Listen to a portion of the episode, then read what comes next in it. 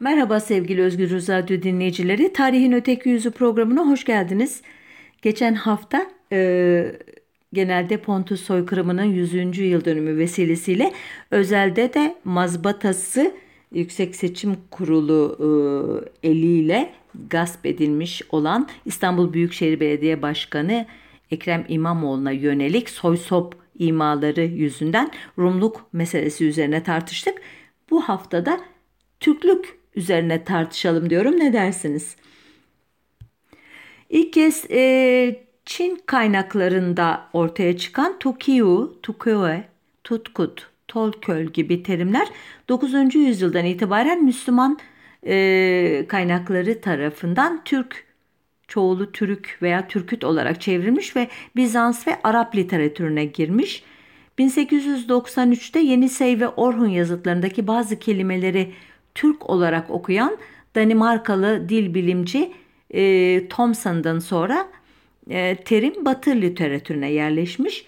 Bazılarına göre Moğolca'da miğfer demek olan Tulga'dan, bazılarına göre Türkçe'de güçlü, güçlüler anlamına gelen Türk kelimesinin tam olarak hangi toplumları anlattığını henüz bilmiyoruz.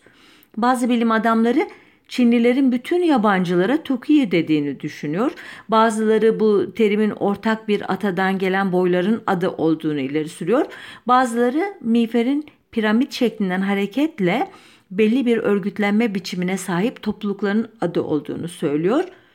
Bazıları ortak bir dili konuşan topluluk adı olduğunu ileri, sürüyor. Ee, her bir kriterle ilgili ciltler yazılmış ama henüz e, Türk kime denir e, konusunda herkesin üzerinde oydaştığı bir tanım yok. Ee, örneğin e, biliyorsunuz bizim bir cumhurbaşkanlığı forsumuz vardır. Bu forsta 16 tane devlet e, sembolize edilir e, yıldızlarla. Bu devletlerin e, Türk devleti sayıldığını elbette düşünmemiz gerekir. Madem ki Cumhurbaşkanlığı forsuna konmuş. E, bu e, devletleri incelediğimizde de zaten bu kavramın ne kadar aslında muğlak ve henüz içi boş bir küme olduğunu sanıyorum siz de kabul edersiniz. Örneğin e, Cumhurbaşkanlığı Forsu'nun ilk dört sırasında e, Hun İmparatorluğu, Batı Hunları, Avrupa Hunları ve Ak Hunlar olarak tam dört yıldızı işgal eden Hunlar Çin kaynaklarında Hyongnu diye geçiyor. Hyong Çinliler için kuzeyli barbar kavimler anlamına geliyor. Nu ise köle demek. Yani Çin e, Çin e, dilinde barbar köleler anlamına gelen bir kelime Hyongnu.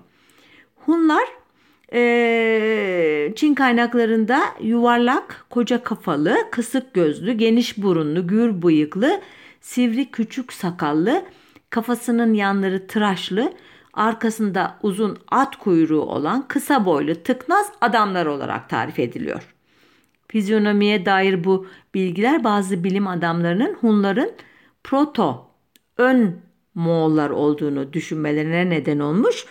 Ama pek çok bilim adamı da Hunların proto Türkler yani ön Türkler, ilksel Türkler daha henüz Türklük e, nitelikleri netleşmemiş de olsa onların öncüleri olduğunu kabul ediyor ama bilmiyorum biraz önce yukarıda yapılan e, fizyonomi tarifi kendine bugün gururla Türk'üm diyen birinin hoşuna gitmiş midir? E, e, bu küçük bir soru işareti olarak kalsın. E, milattan önce 204 yılından milattan sonra 552 yılına kadar hüküm süren bu dört devletin kurucusu olan Hunların Türk olduğu iddiasını ülkemize taşıyan Türk İslam sentezinin ideologlarından İbrahim Kafesoğlu. Kafesoğlu iddiasını sadece Çin kaynaklarından bize kadar gelmiş bazı Türkçe sözcüklere dayandırıyor. Ancak aynı kişi İslam Ansiklopedisi için yazdığı Türkler maddesinde Tabgaç devletini anlatırken ki bu diğer adıyla Kuzey Çin devleti diye geçiyor bizim bazı tarih kitaplarında. Tayvu 439'da Kansu'daki Hun devletini ortadan kaldırdı. Böylece ünlü İpek yolu güzergahı tekrar Türk hakimiyetine girdi diyerek aslında kendi teorisine inanmadığını gösteriyor. Batı Hun Devleti'nin 1983 yılında kurulan Kuzey Kıbrıs Türk Cumhuriyeti'ne yer açmak için bir ara Cumhurbaşkanlığı forsundan çıkarıldığında hatırlatalım. Yani bunu e, forsa koyanlar da aslında kolaylıkla gözden çıkarılabilir bir devlet olarak düşünmüşler anladığım kadarıyla. Fors'ta 5. sırada yer alan Göktürk İmparatorluğu'nun Türklüğü hakkındaki bilgilerimiz ise 7. yüzyıla ait Çin kroniklerinden geliyor. Bunlara göre Göktürklerin e, atası 439 yılında e, Kuzey Çin Krallığı katliamından kurtularak avarlara sığınan soylu iki çocuk. Kayı ve Tokuz Oğuz adlı bu çocukların soyundan gelenlerin ki soyadları Moğolcadan gelen Aşina ya da Asena'dır e, efsaneye göre. Bir demircinin yardımıyla demirden yapılmış Ergenekon dağlarını delip bir bozkurtun önderliğinde tüm, tüm dünyaya yayılması bugün Türkçü e, çevrelerin ya da ırkçı Türkçü çevrelerin özellikle çok e, önem verdiği ünlü Bozkurt Ergenekon destanının temasını oluşturuyor. E, bu arada e, bilemiyorum e, herkesin bildiği bir şey mi ama bu Bozkurt Ergenekon efsanesini anlatan Türkçe bir metin ortaya çıkmış değil. Efsaneyi biz 556-581 e, yılları arasındaki olayları anlatan ve e, çok bundan çok daha sonraki bir tarihte tamamlanmış olan Çosu adlı bir Çin kroniğinden biliyoruz. Göya bu kroniğe çok yaşlı bir Türk'ün verdiği bilgilere dayanılarak diye kaydedilmiş. E, bu açıdan da e, Bozkurt e, efsanesi Çinlilerin efsanesi e, de olabilir ama bir şekilde Türklerin kurucu efsanesi olarak günümüze kadar taşınmış. E, daha sonra buna Çin kaynaklarında da çeşitli eklemeler yapılmış. E, başka kroniklerine de e, kaydedilmiş ve sonradan e, bu Çin kaynaklarındaki bilgiler İlhanlı Moğol hükümdarı Gazan Han tarafından Moğolların tarihini yazmakla görevlendirilen Reşidüddin Fazlullah tarafından Moğollaştırılmış. Ee, Reşidüddin Cami Tevarih adlı ünlü eserinde şöyle diyor örneğin. Bu kutsal kitabın girişinde de söylendiği gibi Moğol boyları genel olarak Türk kabilelerinin bir bölümüdür. Her iki kavmin fikirleri ve dilleri birbirine benzer. Bunların hepsi Nuh peygamberin oğlu Bulcahan'dan türemişlerdir. Bulcahan bütün Türk kavimlerinin atasıydı. Aradan uzun yıllar geçti. Bu uzun asırlarda olayların bir kısmı unutuldu. Türklerin başlangıçtaki kitapları ve yazıları yoktu. Bunun için tarihlerini kaydedememişlerdi. Onların eski tarihleri de kaleme alınmış değildi. Bu yüzden şimdi söylenen tarih hadiselerde nesilden nesile aktarılan bilgilere göre öğrenilmiştir. Sonunda bu Ergenekon destanını en son yazıya döken de Özbek Hanı Ebul Gazi Bahadır Han. Ölümü 1664 yılı yani çok çok çok sonra bin yıl sonra neredeyse bu biraz önce sözünü ettiğim Göktürk Devleti'nin e, kuruluş ev, e, tarihinden bin yıl kadar sonra e, ve yine Reşidüddin'in eserine dayandığı anlaşılan bu Şecere-i Türk adlı eserinde Ebul Gazi Bahadır Han'ın Moğol ve Türk e, terimleri de aynı anlama kullanılıyor. Sonuçta e, fark ettiğiniz gibi e, sözlü tarihin, mitolojinin ve özellikle Çin e, tarih yazıcılığının e, bir e, karışımı olarak çıkıyor Ergenekon destanı. Tekrar e, bu Cumhurbaşkanlığı forsundaki Türk devletlerinin hikayesinden e, devam edersek e, Avar İmparatorluğu var yıldızlardan e, biri onu temsil ediyor. Bu da 562-823 yılları arasında bugünkü Macaristan, Slovakya, Hırvatistan, Slovenya, Romanya ve Sırbistan topraklarında hüküm sürmüş bir imparatorluk. Yani esas olarak bir Avrupa İmparatorluğu Çin kaynaklarına göre yine avarlardan e, avarlar hakkında bilgi alıyoruz. Yuan Yuan veya Yuan Yuan denilen Moğol kökenli kavimlerin e, ardılları olduğunu söylüyor Çinliler ve Tukuilerden önce ne zamansa artık bu e, bazı araştırmacılar diyorlar ki 300 ya da 315 yılından itibaren onu kastediyor bu kaynak diyorlar. Asya steplerine egemen olmuş avarlar 6. E, yüzyıl Bizans kaynaklarına göre de zaman zaman Türklerin kaynaklarda yine Masageteler, Asakalar gibi adlarla anılıyor bu Türk denilen kavimler. Onların topraklarına girer zaman zaman da Türklerin kölesi olurlardı diyor Bizans kaynakları. Yine bu kaynaklara göre e, Bizanslıların Eftalitler dediği Hunlarla da sürekli savaşırlarmış. Sonuç olarak buraya kadar e, anlattıklarımı toparlamam e, gerekirse Bizans kaynaklarına göre avarlar ne Türk ne Hun ne Yuan Yuan. Eğer Hunların Türklüğünden eminsek Türk düşmanı. Ee, Avrupa'da kurulan Avar İmparatorluğu'nun bu gruplarla ilgisi olup olmadığı konusunda da bilgi yok bu Bizans kaynaklarında. Ee, sonuçta bu e, avarları da Çin kaynaklarına dayanarak e, Cumhurbaşkanlığı forsuna Türk devleti olarak sokan yine o meşhur İbrahim Kafesoğlu bir gün belki bunun üzerine de konuşuruz. Türk İslam sentezi nasıl icat edildi, hangi ihtiyaçlara cevap vermek üzere ve bu İbrahim Kafesoğlu e, nasıl bir e, e kişidir, nasıl e, bilim adamlığı niteliği nedir e, şey konusunda.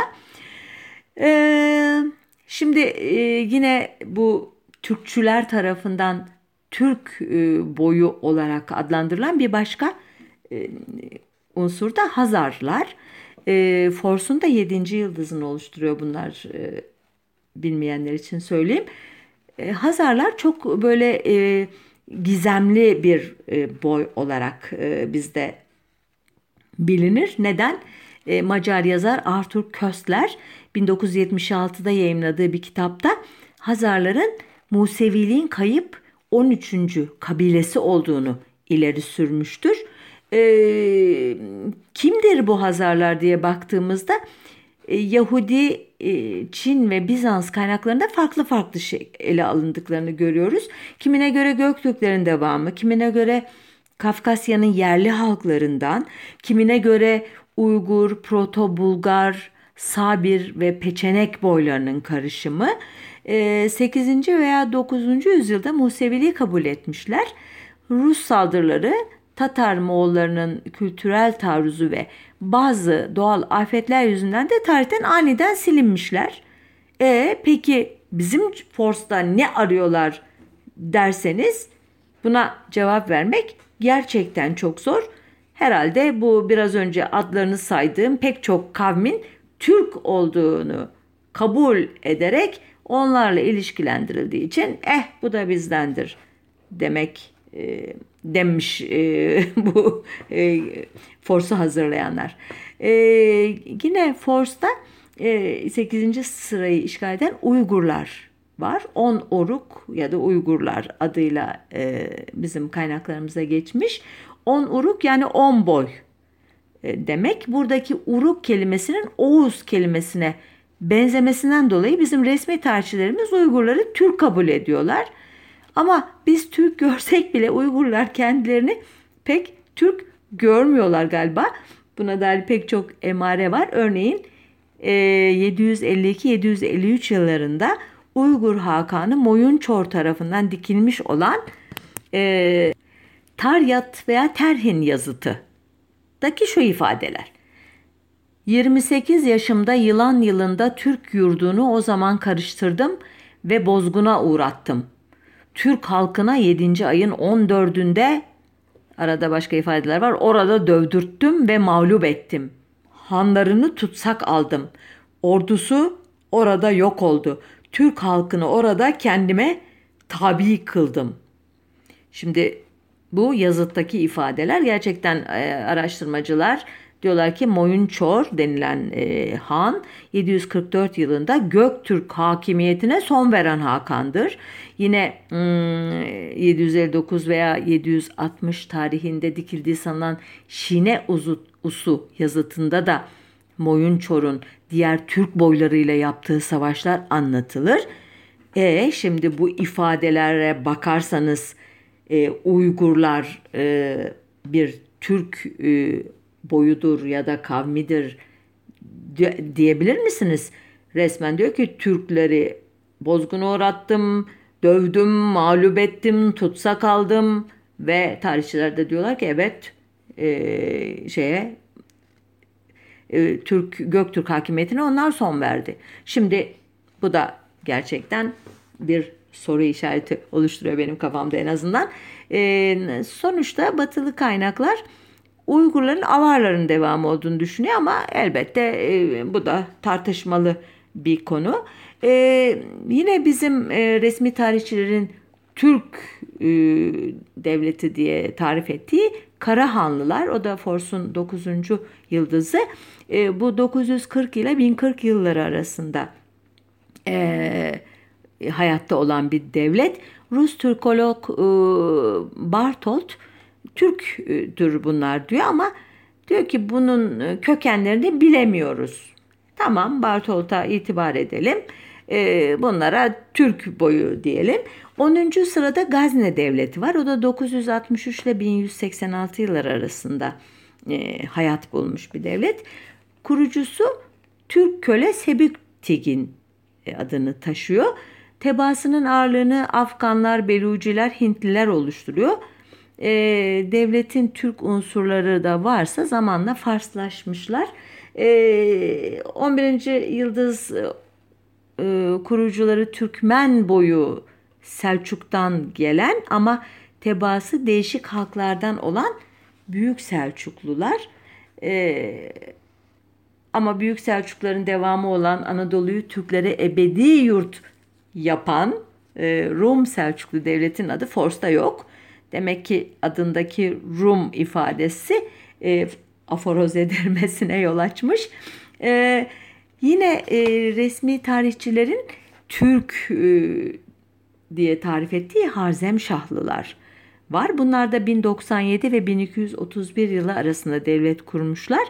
Kurucusu Türk köle ki ilginç bir e, görevi var. Selçuklu Sultanlı Melikşah'ın ibrikçi başısıymış o kurmuş ama onun dışında bir Türklükle alakası olan bir devlet değil. E, bu köle e, meselesi ilginç aslında. E, Müslüman olduktan sonra özellikle Orta Asya'daki pek çok Türk diye tarif edilen kavim e, şeyde Abbasi ordularında e, asker olarak görev almışlar ama e, statüleri e, esir e, köle olduğu için bunlara kölemenler falan denmiş. Ve nitekim Mısır'da da böyle bir devlet kuruyorlar biliyorsunuz. Memluk bu köle kölenin diğer adı Memluk devleti. Fors'ta olmayan bir devlet. Hint kölemenleri ve Tulun oğulları denilen o devlet de bu köleler tarafından kurulmuş. E, bir sürü böyle örnek var. Tabii e, Fors'ta e, 13. sırada Altın Ordu Devleti e, yer alıyor ki 1236-1502 ara, yılları arasında e, Moğol İmparatorluğu Cengiz'in oğlu Cudi tarafından kurulmuş. E, halkının çoğunluğu Türktür e, diyor e, e, resmi tarihçiler. E, ama adı üstünde Moğol İmparatorluğu'nun varisi. Moğollar Türk müdür? Biraz önce anlattım. E, Ergenekon destanını kayda geçiren e, kişiler Moğol ve Türk'ü birbirinin yerine kullanıyor diye. Yani e, konuşmamın başında hatırlarsanız e, hangi tanımdan hareket ed- ettiğinize bağlı olarak bu ailenin genişleyebildiğini ima etmiştim zaten size. Bir sürü başka topluluğu da e, bu hikayeye dahil edenler var. İşte adı burada geçmedi. Karluklar, Çiğler, Kıpçaklar, Çuvaşlar, Tohsılar, Kırgızlar, e, gagavuzlar, sahalar, tıvalar, hakaslar gibi pek çok e, topluluk Türktür e, iddiasında bulunuyorlar. E, şimdi bu Türklük e, meselesini açınca elbette doğal olarak şu etnik e, meseleye de bir değinmemiz lazım. Bir de teorik yanını siz, e, paylaşmak istiyorum sizinle. Etnik terimi Yunanca'da belirli türden beşeri bir birlik demek olan etno, etnostan geliyor. İngilizce'de 14. yüzyılın ortalarından itibaren ırksal karakteristikleri anlatmak için kullanılmaya başlanmış. İlk kez 1953'te Amerikan sosyolog David Reisman tarafından bilimsel bir makalede kullanılmış. Aradan geçen onca yıla rağmen terimin üzerinde uzlaşılmış bir tek tanımı yok. Örneğin e, Anthony Smith'e göre etnik bir topluluğun altı ana niteliği var. Bunlar kolektif özel bir ad, ortak bir soy miti, paylaşılan tarihi anılar, ortak kültürü farklı kılan unsurlar, özel bir yurt ile bağ ve nüfusun önemli kesimler arasındaki dayanışma duygusu. Smith'e göre bu nitelikleri paylaşan bir topluluğa etnik bir topluluk diyebiliriz. Fakat bu topluluk türü kalıtsal biyolojik özelliklere sahip olduğu varsayılan insan topluluğu anlamına gelen ırk ile aynı şey değil. Günümüzde uluslararası belgelerde bu terim ırk, kültür, din, dil gibi unsurları kapsayacak şekilde geniş anlamıyla kullanılmakta. Öte yandan bilim insanları yıllardır sürdürülen genom projeleri sonunda ırk diye bir şey olmadığını kanıtladılar ama ideoloji olarak ırkçılığı tüm canlılığıyla sürdüğü açık. Ee, bizdeki millet, ulus teriminin batı dillerindeki karşılığı olan nation, nasyon terimi ise doğmak anlamındaki Latince naski fiilinden türemiş. Eric Hobsbawm'a göre ilk kez 1740 yılında ansiklopedist Johann Henrik Zedler ulusu ortak adetleri, ahlaki gelenekleri ve yasaları paylaşan birleşmiş bir grup şehirli anlamına kullanmış. Ee, İspanya Kraliyet Akademisi sözlüğünde nasyon terimi 1884'ten önce bir eyalet, bir ülke ya da krallıkta oturanların toplamı anlamında kullanılırken bu tarihten itibaren devlet ve toprakla ilişkilendirerek kullanılmaya başlanmış. Ee, 1925 yılında ise aynı etnik kökene sahip olan, genelde aynı dili konuşan ve ortak bir geleneği paylaşan insanların oluşturduğu kolektife millet denir denmiş. Ulus e, bunun ıı, Türkçedeki karşılığı millet e, Arapça kökenli ama Osmanlıların e, ürettiği bir terim. E, sonuçta e, Türk kavramını boy kavim anlamını ilk kullananlar Çinliler, İranlılar ve Bizanslılar ise etnik kategori olarak ilk kullananlar Avrupalılar. Örneğin İstanbul'a sığındıktan sonra Müslüman olarak Mustafa Celaleddin adını alan Polonyalı göçmen Konstantin Borzeçki'nin 1870'te İstanbul ve Paris'te yayımlanan Le Turc Ancien et Moderne başlıklı eseri ki e, tercüme edersem antik e, ve modern Türkler e, diyor kitabın adı. E, bu eserde etnik bir kimlik olarak Türklük bilincinin ya da yanlış bilincinin gelişmesine önemli bir rol oyna, oynamış. Fransız Türkolog Leon Cahun'un 1873 yılında Paris'te toplanan 1. Uluslararası Şarkiyatçılar Kongresi'nde yaptığı konuşma da benzer bir etki yaratmış e, bu topraklarda. E, 1873 yılı e, önemli çünkü Çarlık Rusyası Orta Asya'daki e, Hi ve Özbek Hanlığı'nı egemenliği altına almıştı o yıl. Bu olay e, Orta Asya'daki e, Türklük e, iddiasında olan e, toplulukların bilincinde önemli bir köşe taşı oluşturmuş. Kahun'un bu duygusal ortamda geliştirdiği Orta Asya'da bir zamanlar kıyılarında Türklerin yaşadığı bir iç denizin olduğu, bu denizin kuruması üzerine Türklerin Avrasya'ya doğru göçe başladıkları tezi biliyorsunuz çok uzun yıllar sonra Adriyatik'ten Çin denizine uzanan Türk dünyası olarak formüle edilecek. E, Kahun'u e, Türkiye'de meşhur eden ise 1896'da yayınladığı Introduction à l'histoire de l'Asia. Asya tarihine giriş adlı kitabı. E, Necip Asım, Süleyman Paşa ve Ziya Gökalp gibi e, fikir insanları Kahun'un bir kitabına hayran kalmışlar. E, bu kitaptan bir süre e, e, önce e, keşfedilmiş olan Orhun yazıtlarını meşhur eden bu kitabın kendisindeki nüshalarına Mustafa Kemal'in de el yazısıyla notlar aldığı biliniyor. 1910-1914 yılları arasında Gökalp bu yeni keşfedilen geçmişten esinlenen çok sayıda şiir yazıyor. E, bu tarihler aynı zamanda Çarlık tarafından e, Rusya dışına sürülen Tatar, Başkırt ya da Azeri aydınların İstanbul'da etkili bir e, kültür çevresi oluşturmaya başladığı yıllar. E, Rusya kökenli bu aydınlar e, Cumhuriyet döneminin ünlü Türk tarih tezi e, veya e, güneş dil teorisi gibi kurguların da mimarı olacaklar. Bu kurguların nereye kadar gidebileceğine dair bir örnek vererek e, sohbetimizi bağlamak e, istiyorum.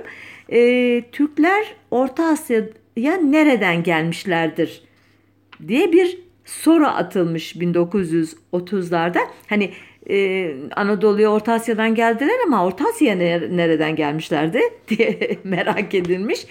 Mustafa Kemal bu soruyla çok ilgilenmiş ve şöyle bir e, cevap bulmuş kendi e, güya araştırmaları sonucu.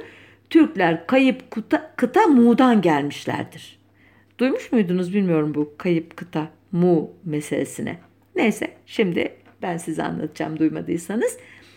Hindistan'da görevli bir albay James Churchward adlı biri 1926 ve 1933 yılları arasında e, dört tane kitap yazmış e, bu konuya dair.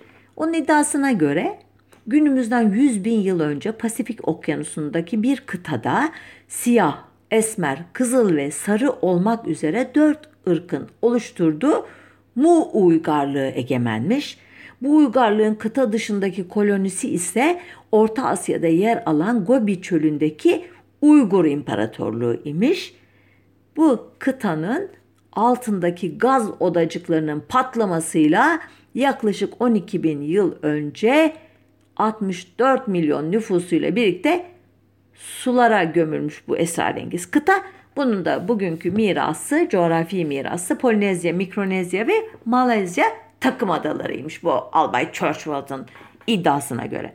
Şimdi Albay diyor ki bu bilgileri nereden e, aldığımı merak edebilirsiniz. Ben bunları Batı Tibet'te bir tapınakta e, bulduğum tabletlerden okudum. Buna Nakal tabletleri adını vermiş albay. Ancak ne tapınağın adını açıklıyor, ne tabletleri gösteriyor, ne de bu tabletlerdeki e, dile ait bilgileri paylaşıyor e, albay.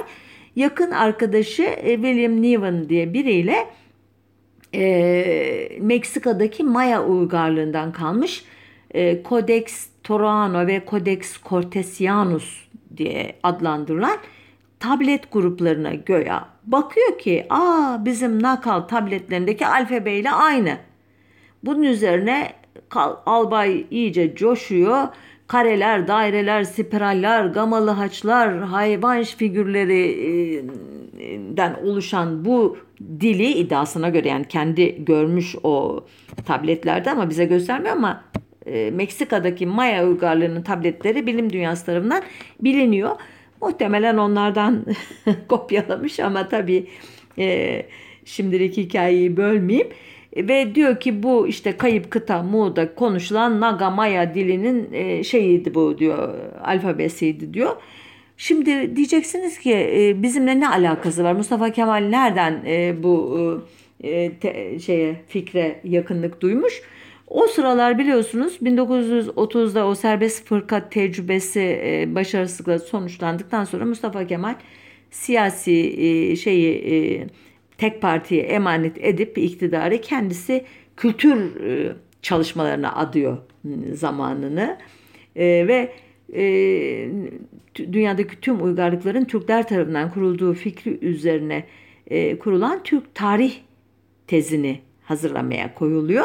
Şimdi tam bu teze uygun bir e, iddia bu e, Albay Churchward'ın Mu e, uygarlığı meselesi. Hemen bu kitapları diyor çevirelim e, Türkçe'ye.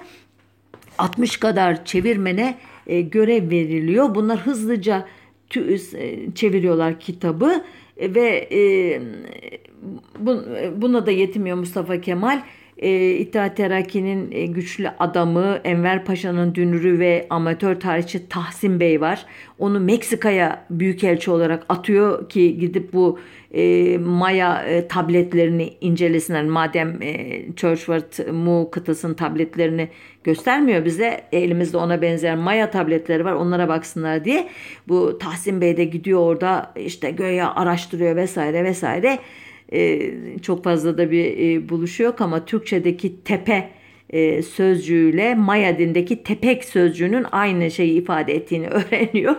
Bunun üzerine Mustafa Kemal kendisine Maya Tepek soyadını verecek. Soyadı kanun çıktıktan sonra sonuçta e, ne demiştim size bu Türklük kavramı üzerine e, akıl yürütmeleri nasıl e, absürt bir noktaya kadar gittiğine dair bence çok enteresan bir örnek. Onun için aktardım size bu mu meselesini. Peki Türk tarih tezi ya da güneş dil teorisi daha mı az absürttü? Bunu da isterseniz bir başka programda ele alalım. Önümüzdeki hafta tarihin öteki yüzünde e, buluşmak üzere. Hoşçakalın diyorum.